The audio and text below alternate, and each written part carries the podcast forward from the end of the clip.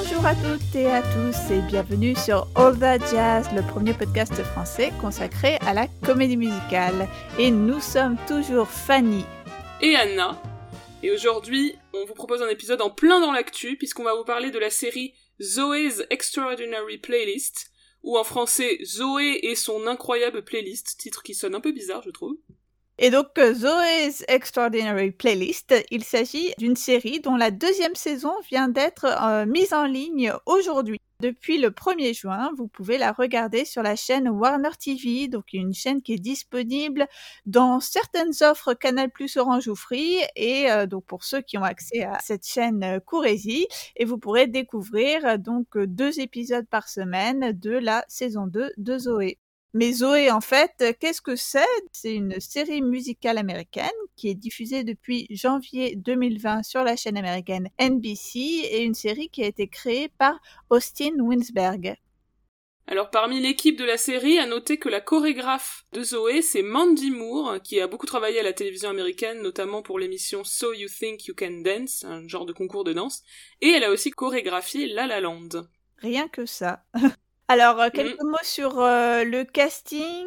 Alors, euh, bon, déjà, Zoé, on vous en avait déjà parlé hein, dans notre épisode bilan 2020, mais on va vous la représenter, représenter un petit peu la série et son casting. Et donc, le rôle titre de Zoé est tenu par l'actrice Jen Levy, qui a été nommée au Golden Globe 2021 pour la première saison. Alors c'est une actrice que je connaissais, que j'avais personnellement découvert euh, dans le rôle d'une adolescente dans la chouette série Suburgatory, qui était sortie au début des années 2010. Autre euh, personnage très important de la série, c'est Max, qui est interprété par l'ami Skylar Hastings, un acteur habitué des comédies musicales que vous connaissez forcément, qui est joué évidemment sur scène, qui est présent dans Pitch Perfect, vous pouvez écouter notre épisode sur cette super saga, et qui est bien sûr le New Greg de la saison 4 de Crazy Ex-Girlfriend. Skylar Astin, un acteur que nous aimons beaucoup ici à All That Jazz. oui. Euh, dans le rôle de Mo, qui est euh, le voisin euh, gender fluid de Zoé, c'est Alex Newell que vous devez également connaître, hein, puisque euh, il était notamment le personnage de Unique d'Angly, donc il, est habitué à ces rôles, euh, on va dire gender fluid, comme il l'est d'ailleurs dans la vie. Et euh, il est aussi sur scène, puisqu'on l'a vu aussi à Broadway dans le revival récent de Once on This Island.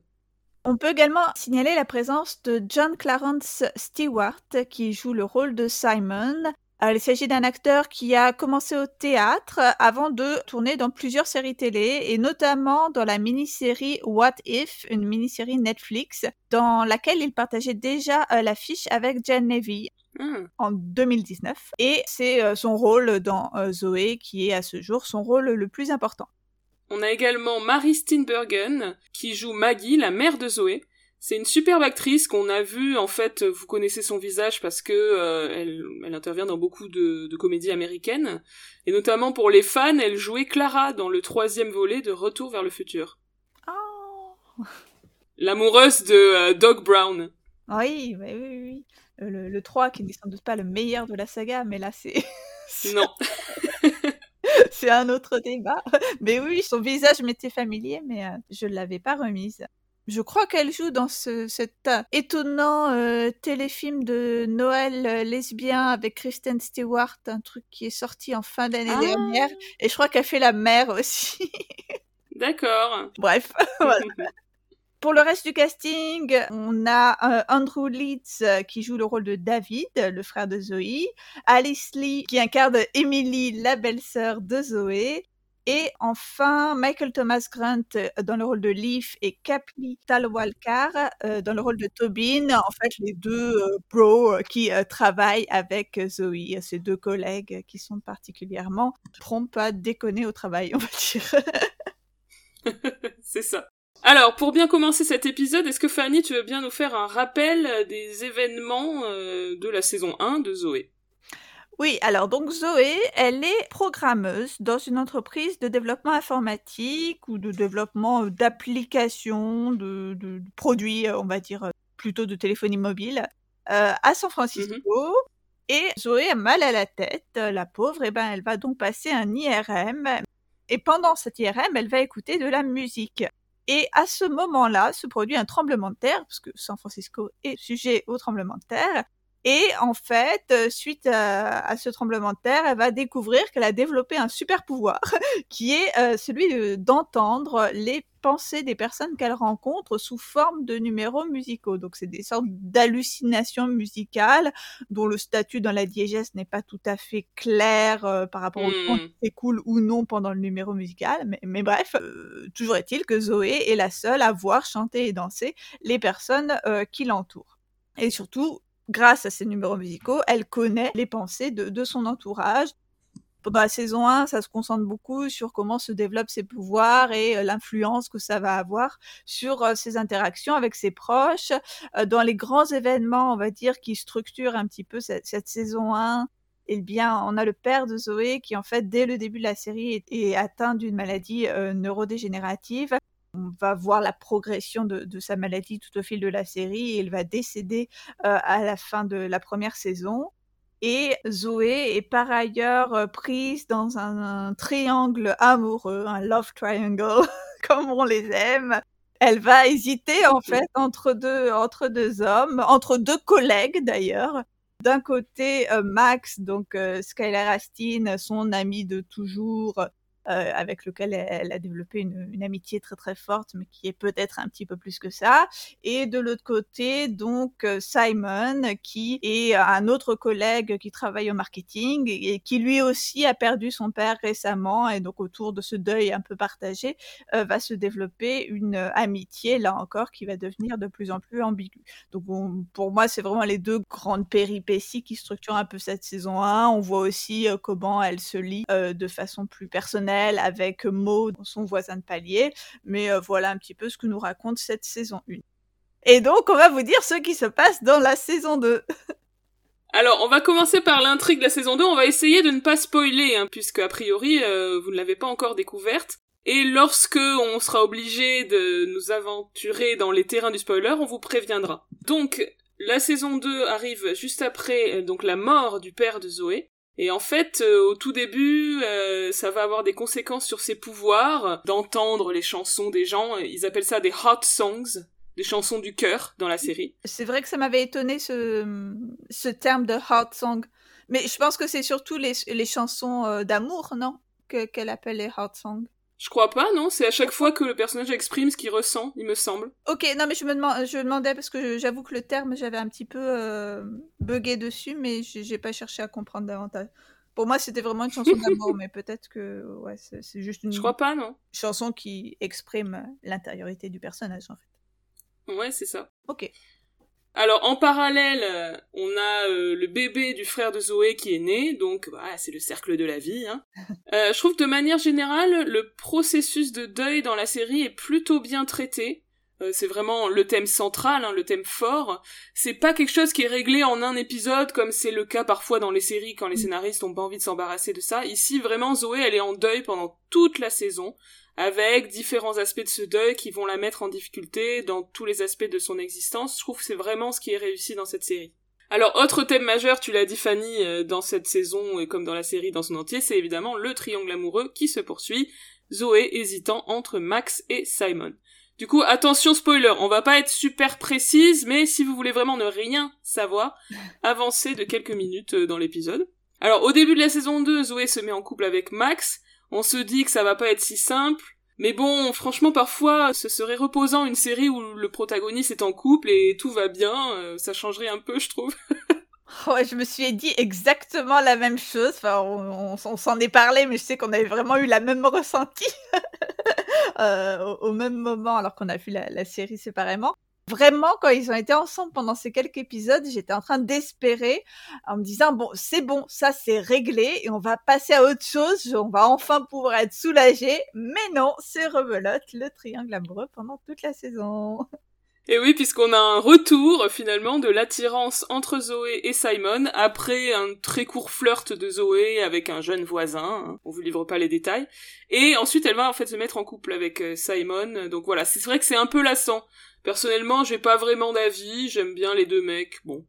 Ah non, moi, je suis team euh, Skylar, enfin team Max, euh, désolé, c'est évident. Mais bon, bref. Bon, je, je ne dis rien parce que sinon on va vraiment spoiler. Alors de ce que je comprends en lisant les entretiens avec le showrunner euh, Austin Winsberg, ça a vraiment l'air de lui tenir à cœur. J'imagine qu'il se dit que ce genre de choses va engager les fans en quelque sorte. Mais en réalité, à la lecture notamment des commentaires YouTube, euh, parfois je re-regarde les numéros musicaux qui sont postés sur YouTube et les gens commentent euh, dessous. Beaucoup de gens semblent en avoir un peu marre de ce triangle amoureux et même finissent par ne plus aimer Zoé à cause de son indécision, euh, une forme d'égoïsme, etc. Elle est très centrée sur elle. C'est vrai qu'elle est parfois un peu insupportable dans cette saison 2, je trouve. Ouais, moi, ça m'a beaucoup gêné au début. Euh, au point où j'avais eu du mal à rentrer dans les premiers épisodes, je la trouvais franchement antipathique, mais après ça allait mieux et de manière générale, je trouve que les premiers épisodes sont peut-être un peu moins bien, mais euh, à partir du moment où la série trouve un peu son rythme, tout est rentré dans l'ordre, je trouve.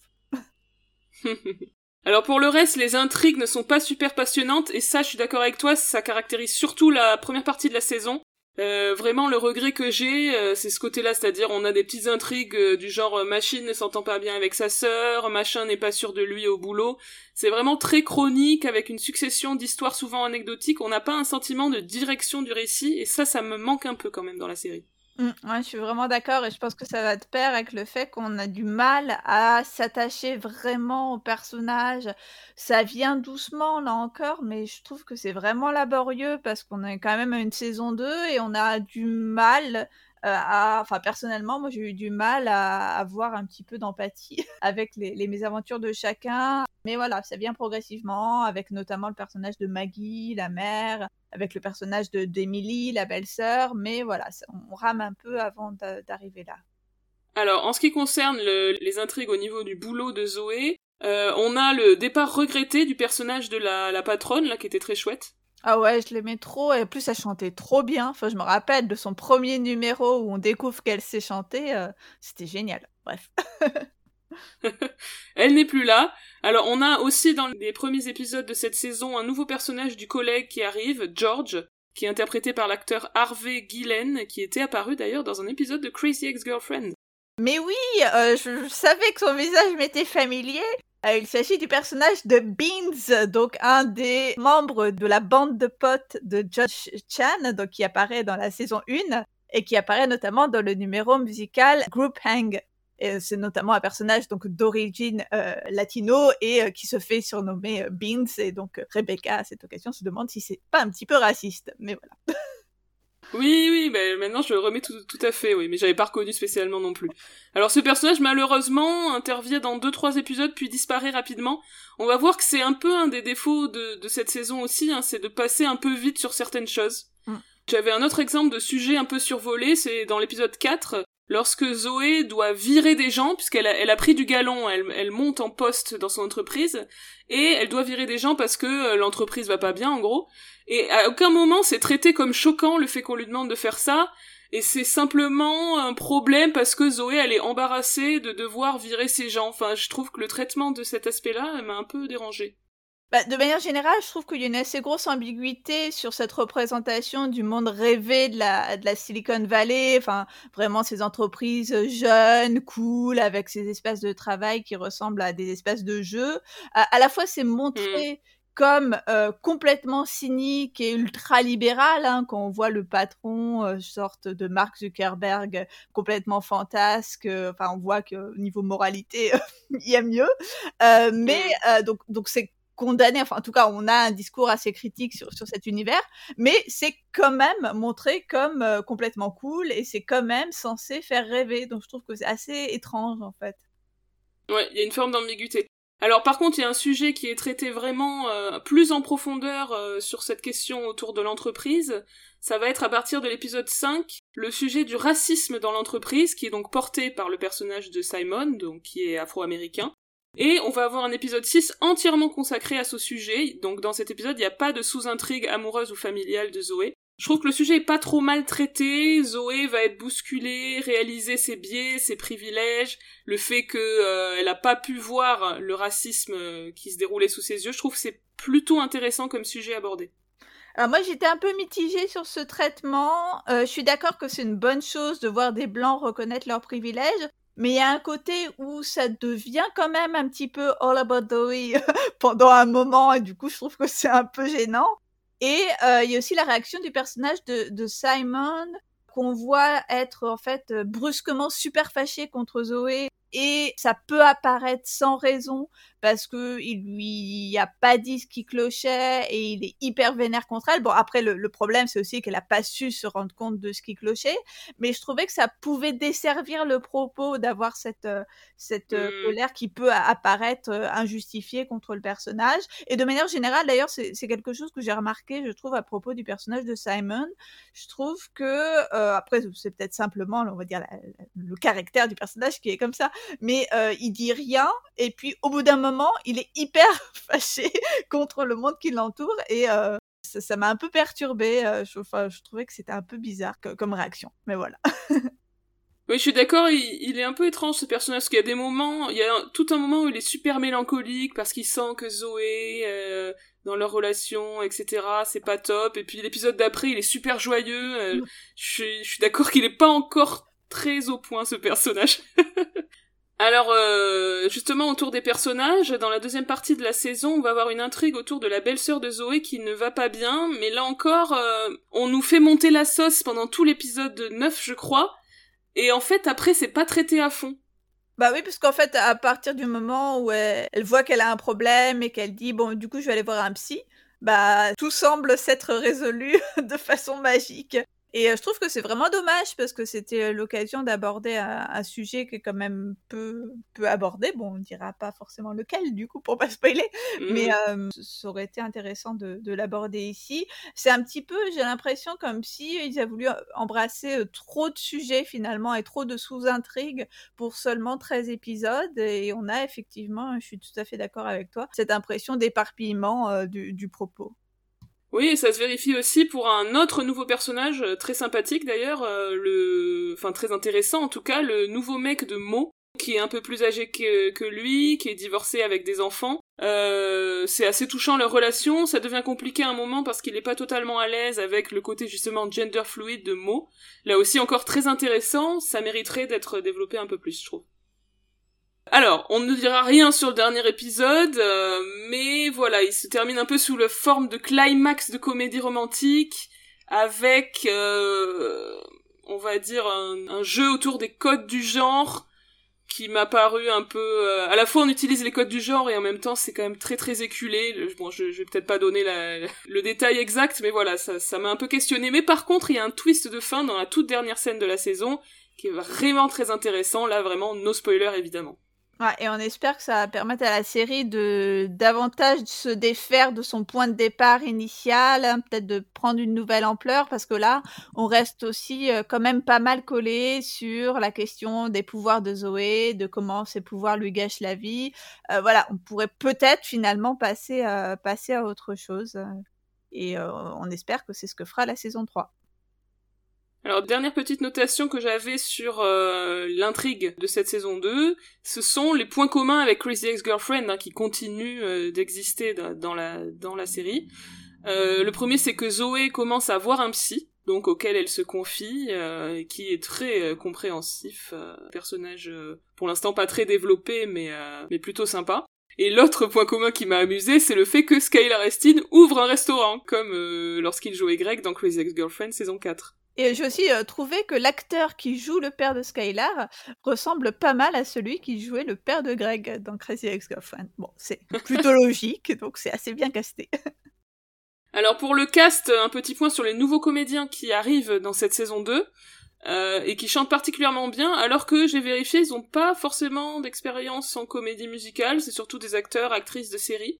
On a euh, David St. Louis dans le rôle de Perry, qui est donc le nouveau mec de Mo, c'est un acteur à la voix grave, particulièrement impressionnante. Quand il se met à chanter, c'est très fort. Et on a Katie Findlay dans le rôle de la nouvelle copine de Max, pareil, qui chante très bien. Mm. Personnage qu'on connaissait déjà de la saison 1, c'est Bernadette Peters, bien sûr, la grande star de Broadway, qui revient vers la fin de la saison 2. Elle va euh, être euh, la copine délurée euh, de Maggie, un duo assez sympathique. Et alors, il y a une apparition très furtive, tellement furtive que Fanny ne l'a pas vue. C'est celle de Becca Tobin, qui est l'actrice qui jouait Kitty dans Glee, donc euh, la, la cheerleader à partir de la saison 3, 4, je ne sais 4, je pense. 4, ouais. Elle apparaît dans l'épisode 11, et en fait elle joue pas vraiment, elle chante et danse dans la salle d'attente du psy au tout début de l'épisode. Est-ce que Ah, tu la remets? ah, je, enfin, je, je remets du coup le, le numéro, mais j'avais pas du tout, euh, je l'avais pas du tout reconnu. Bah oui, parce qu'il y a pas mal de, de numéros hein, dans cette série. hein. Je dirais qu'il y en a peut-être euh, deux, trois au moins par épisode, non? Euh, j- J'ai l'impression qu'il y en a beaucoup, peut-être même plus que dans Crazy Ex-Girlfriend. Enfin, je te dis ça un peu à la louche, mais euh, j'ai l'impression qu'il y en a vraiment pas mal. Et donc, on va vous, vous en dire quelques mots de, de ces numéros, enfin, en tout cas, de, de certains qui nous ont particulièrement marqués. Alors moi, il y a un moment que j'ai vraiment beaucoup beaucoup aimé, c'est dans l'épisode 2. En fait, euh, Zoé et Max, là encore, euh, si vous voulez pas savoir, euh, skipper, skipper, ou, ou écouter l'épisode plus tard peut-être. Zoé et Max euh, veulent coucher ensemble pour la première fois, puisqu'avant ils n'étaient qu'amis. Et euh, en fait, euh, pour un peu se calmer, Max se met à chanter Take Me Out to the Ball Game, qui est en fait une chanson très connue aux États-Unis qu'on chante habituellement au stade avant les matchs de baseball. Mais en même temps, comme il est très euh, voilà dans, l'émotion du moment, il a aussi il a envie de chanter une chanson sexy et du coup il chante les deux chansons à la fois, il s'interrompt, il passe de l'une à l'autre, donc il, change de posture, etc. Et euh, c'est hyper drôle et je trouve que Skylar est vraiment très très fort. Et par ailleurs, le duo juste après, qui est donc chanté par Zoé et par Max dans un moment un peu d'osmose, est vraiment très très émouvant. Ce qui est assez rigolo, c'est que elle, du coup, quand elle chante, il n'y a pas de musique de fausse, puisque elle, elle chante Oui. dans la diégèse, alors que lui, euh, il chante euh, dans sa tête à elle. Enfin, je sais pas si c'est- c'est très clair, mais je trouve que c'est assez intelligemment, du coup, monté, en fait, à ce moment-là. Oui. De manière générale, la série, euh, dans cette saison 2, continue vraiment d'explorer les possibilités de son concept. Par exemple, on a dans l'épisode 5 euh, Zoé qui va prendre de la drogue. Bon, j'ai trouvé que c'était un truc de scénario un peu basique parce qu'après, elle a pris de la drogue euh, alors qu'elle devait avoir un coup de fil avec son patron. Enfin bref, c'est un peu euh, téléphoné, mais euh, ça permet d'intégrer Zoé à un numéro musical parce que c'est comme si le numéro c'était son trip suite au fait d'avoir pris de la drogue. On sent aussi avec ça que la série a envie de faire chanter et danser euh, Zoé, son héroïne, et que du coup, euh, ils cherchent par tous les moyens à faire ça, alors que normalement ça fait pas partie du concept, c'est tous les autres personnages qui doivent chanter et danser, et pas elle. Autre euh, épisode qui va un peu euh, twister le concept de la série, c'est l'épisode 9, où les chansons sont inversées. C'est-à-dire que Zoé entend une chanson chantée par un personnage, et en fait c'est pas la bonne, elle aurait dû être chantée par quelqu'un d'autre. Donc euh, Max se met à chanter une chanson triste alors qu'il est pas du tout triste en ce moment, etc. Ou euh, les personnages chantent des chansons qui ont rien à voir avec la situation. Et du coup Zoé comprend que tout est mélangé et elle doit trouver quelle chanson est à pour les aider parce qu'il y a toujours euh, l'idée qu'elle doit aider les personnages qui, chantent des chansons tristes principalement. Et moi aussi, j'ai beaucoup aimé ce twist parce qu'il y a un effet de surprise assez plaisant et ça nous force en fait à re-réfléchir au principe de la série et à re-réfléchir à quel registre musical est approprié à quelle situation. Puisque là, dans l'épisode, ben, le comique vient de, de l'écart entre le registre et la situation. Par exemple, on a un moment d'affrontement entre euh, deux groupes de programmeurs. Dans la diégèse, ils se mettent vraiment en formation euh, battle, enfin face à face. Et Mm. euh, au point, je me suis vraiment dit ah bah ouais, c'est trop bien, ils vont nous faire une battle. Et en fait, pas du tout, puisque c'est le principe. Mais j'ai j'ai bien accroché à cet épisode. Je trouvais qu'il était particulièrement intelligent. Il y a un autre épisode qui m'a pas mal plu, c'est l'épisode 12 qui en fait euh, est un flashback euh, qui nous ramène en fait au premier jour de euh, Zoé chez Spark Point. Donc en fait avant qu'elle ait ses super pouvoirs et on a donc dans cet épisode des vrais numéros musicaux dans la diégèse. Ça veut dire que c'est pas dans Mm. l'esprit de Zoé, hein, c'est vraiment les personnages qui chantent et dansent, mais qui vont survenir un petit peu de nulle part ou à des moments inattendus. On va pas être dans le cadre d'un spectacle ou d'une répétition. Ça va être des, gens qui vont se mettre à chanter alors que c'est un peu euh, un peu impromptu. On a par exemple justement le boss de Spark Point qui va accueillir les nouvelles recrues euh, sous la forme d'un grand numéro musical, ou encore un mec qui chante tout seul à son bureau parce qu'il avait oublié qu'il avait ses écouteurs. Enfin, j'ai trouvé ça assez rigolo. Oui, c'est amusant parce que les, scénaristes trouvent le moyen de mettre des moments musicaux alors que ça ne devrait pas puisqu'on est avant euh, que Zoé acquiert ses pouvoirs. Euh, c'est assez ingénieux, je trouve, même si c'est parfois un peu artificiel. Je trouve que de manière générale, l'épisode est un poil artificiel dans tout ce qui se passe. Euh, comme par hasard, euh, plein de trucs se passent au même moment. Comme par hasard, les personnages se sont rencontrés le jour même. Enfin, Le jour où tout s'est passé. c'est ça. Moi, je voulais juste signaler à l'épisode 13 un truc que j'avais remarqué qui me semblait être pas forcément le cas dans tous les épisodes. Donc là, c'est le dernier épisode de, la saison et on va avoir un épisode, bon, assez classiquement hein, dans, dans l'écriture de série, un épisode qui va essayer de régler son compte à chacune des plotlines. Et euh, ça va passer par beaucoup de numéros euh, musicaux choraux avec des chansons qui sont euh, passées sous forme de relais entre les personnages. On a cette figure assez connue hein, dans la comédie musicale de, de, la paste langue sang. Et je trouvais que c'était l'occasion de plusieurs numéros euh, assez émouvants euh, lorsque les personnages partageaient les chansons. Et globalement, j'ai trouvé à l'issue de cette saison 2 que Zoé c'était plutôt un exemple de série musicale qui va habilement se servir de la musique et de la danse pour faire progresser la narration et les personnages. Je trouve que sur ça, ils sont assez, assez forts et c'est plutôt sur le reste, finalement, l'écriture assez basique des arcs narratifs et des personnages qui pêche un peu, à mon avis, qui en fait donc une série plaisante, hein, que j'ai quand même eu beaucoup de plaisir à regarder, mais qui n'est pas le chef-d'œuvre que nous connaissons, c'est-à-dire ce n'est pas Crazy Ex-Girlfriend. On est complètement d'accord. Euh, alors, je voulais signaler que dans cette saison, on va avoir davantage de numéros musicaux issus de comédies musicales. Je me souviens qu'à l'époque de la saison 1, j'avais lu un interview du euh, showrunner qui disait, et sans doute à raison, que c'était un peu difficile d'intégrer des numéros de comédie musicale à son histoire, parce que les numéros de comédie musicale, souvent c'est très spécifique, ça raconte une histoire spécifique, etc., alors que euh, une chanson pop plus générale peut s'adapter à plein de situations. Néanmoins, dans cette saison 2, on a plusieurs numéros qui sont issus de comédie musicale. Donc dans l'épisode 1, on a Hello Dolly. Euh, oui, un numéro plutôt réussi et euh, bien vu, hein, qui salue en fait le retour euh, de Zoé au bureau après le congé qu'elle a pris suite à la... au décès de son père. On a également Hard Knock Life, donc chanson extraite de la comédie musicale Annie, dans l'épisode 3. Et là aussi, un numéro qui se fait euh, à Sparpoint. Euh, je l'ai bien aimé celui-là aussi. Et de manière générale, je trouve que les numéros euh, qui mettent en scène les, collègues de travail de Zoé sont plutôt quasiment tout le temps des, très bons numéros. Ouais, c'est vrai. Dans l'épisode 9, on a Anything You Can Do, la fameuse chanson un peu duel de Annie Get Your Gun, qui ici est, chantée en solo parce que justement c'est le fameux épisode où les chansons sont inversées. C'est celui qui devait faire l'office de battle justement que j'évoquais tout à l'heure. Exactement. Et là, en fait, il est chanté par la mère euh, de Zoé. Euh, et dans l'épisode 12, on a la chanson Pure Imagination du film Willy Wonka, donc euh, ce que tu disais tout à l'heure, c'est l'épisode flashback où le boss de la boîte accueille les gens en chanson. Et justement, ce personnage du boss a deux chansons dans cette saison alors qu'il n'en avait pas dans la première. J'ai trouvé de manière générale qu'il y a pas mal de numéros assez cool. Et, euh, et parfois des, des, chansons surprenantes où tout d'un coup ça démarre, tu fais waouh Par exemple, le numéro Let's Get Loud, la, la chanson très très dynamique aux accents euh, latinos de Jennifer Lopez lors de l'ouverture du restaurant. J'ai adoré ce moment. Mmh, ouais, moi aussi, je trouvais ça euh, très très chouette. J'ai beaucoup aimé. C'était aussi un numéro qui, qui m'avait marqué.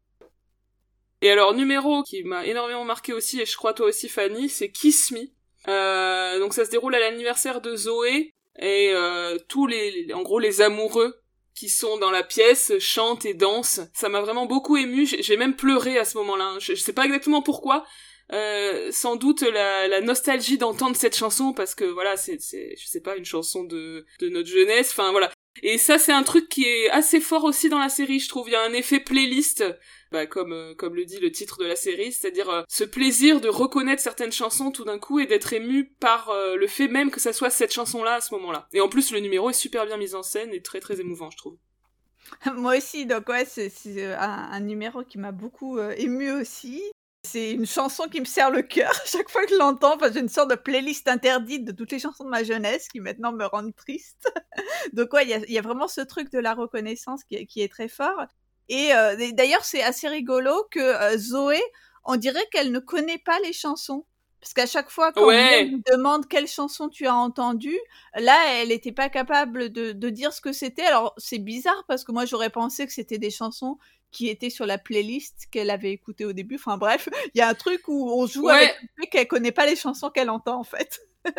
ouais, mais je crois que ça a été dit au début dans la saison 1 qu'elle était nulle en musique et qu'elle en écoutait pas. Mais c'est vrai que des fois tu te dis genre Kiss Me, euh, tout le monde a déjà entendu cette chanson, surtout euh, une meuf euh, qui est à peu près de notre âge, enfin ça n'a pas de sens.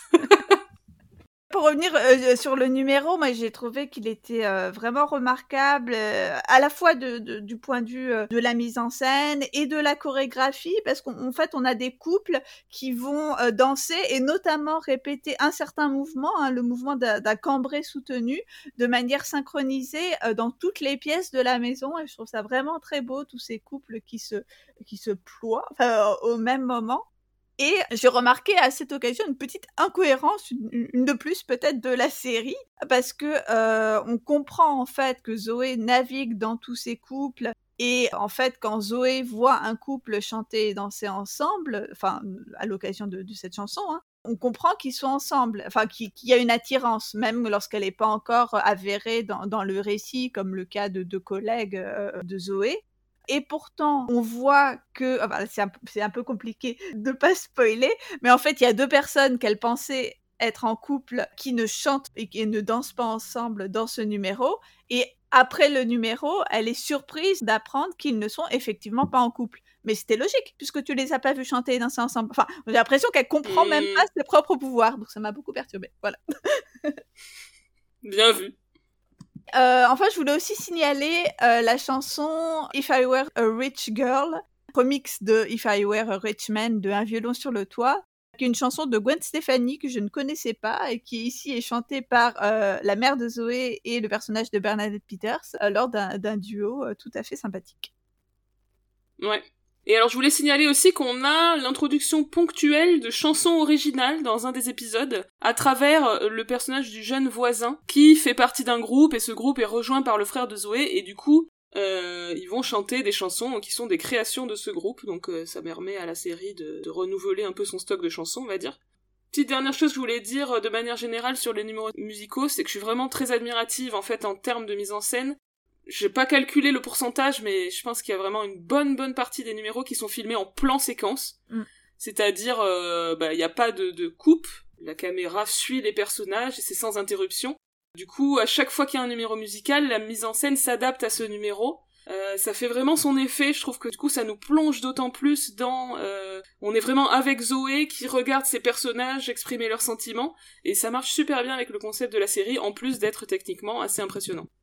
Alors, je voulais faire un petit point sur la danse parce que ici, enfin, je sais pas si c'est que j'ai fait plus attention, mais en tout cas, l'usage de la danse m'a davantage marqué que dans la première saison, euh, notamment en termes de registre de danse sollicité, puisqu'il m'a semblé qu'en fait, qu'on était moins souvent sur de la danse euh, typique de comédie musicale mais euh, qu'on avait plusieurs numéros qui allaient puiser dans des mouvements qui évoquaient un peu la danse contemporaine, euh, je pense particulièrement à la chorégraphie du cauchemar récurrent de Zoé au début de la saison, une espèce de danse assez inquiétante dans une maison vide. J'ai trouvé ça plutôt inhabituel, mais assez à propos en fait par rapport euh, à ce qui était raconté. Donc j'ai trouvé ça plutôt pas mal. Aussi dans beaucoup de numéros, on avait des mouvements qui sont pas vraiment de la danse, mais plutôt de l'ordre de la pantomime ou du geste exacerbé Bon, c'est assez habituel, on va dire, dans la comédie musicale. Hein, l'époque de la comédie musicale de l'âge d'or, on avait déjà ça.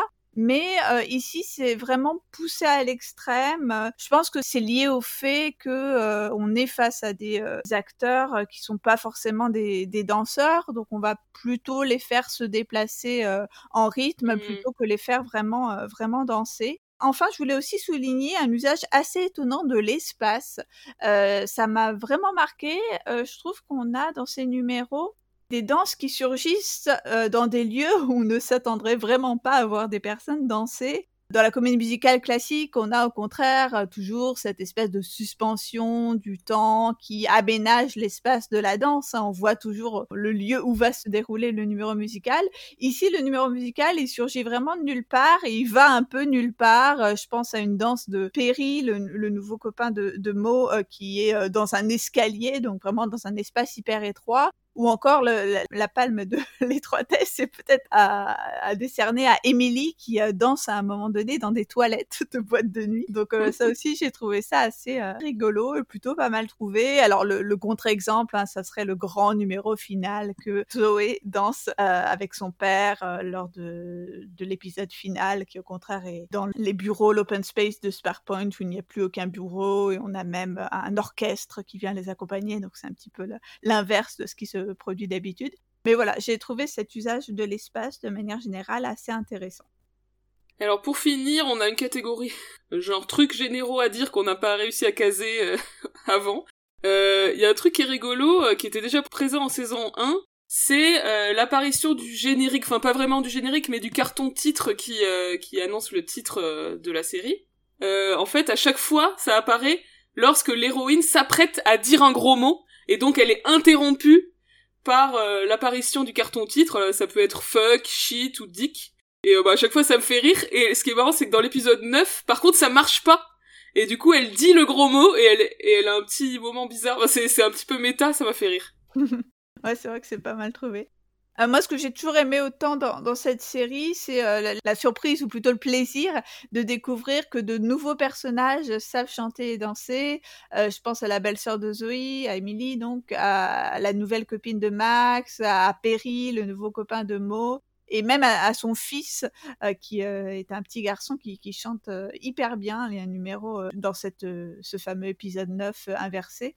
Euh, on a ce petit garçon qui, chante et danse d'une manière tout à fait époustouflante. Ah oui, c'est vrai, c'est impressionnant. Euh, ben voilà, pour finir, on pourrait dire que on a quand même envie d'une saison 3, hein, parce que la série, malgré ses défauts, euh, a beaucoup de potentiel, notamment c'est des numéros musicaux vraiment, vraiment cool. Et la toute fin de la saison 2 donne vraiment envie de savoir ce qui va se passer. Alors j'ai vu que apparemment la saison avait mieux marché que la première et qu'il y avait une légère hausse du nombre de téléspectateurs, donc on peut se dire que y a pas de raison qu'ils renouvellent pas la série, on y croit. Ouais, allez, une saison 3. bon, et eh bien merci de nous avoir écoutés. Euh, on espère que vous allez vous aussi découvrir euh, Zoé, saison 2 et ou saison 1 si vous ne l'avez pas encore vue. Euh, n'hésitez pas à nous envoyer des messages pour nous donner euh, votre avis sur, euh, sur cette série qui nous plaît bien. Donc on vous dit à très bientôt pour un nouvel épisode de All That Jazz. À bientôt. Salut salut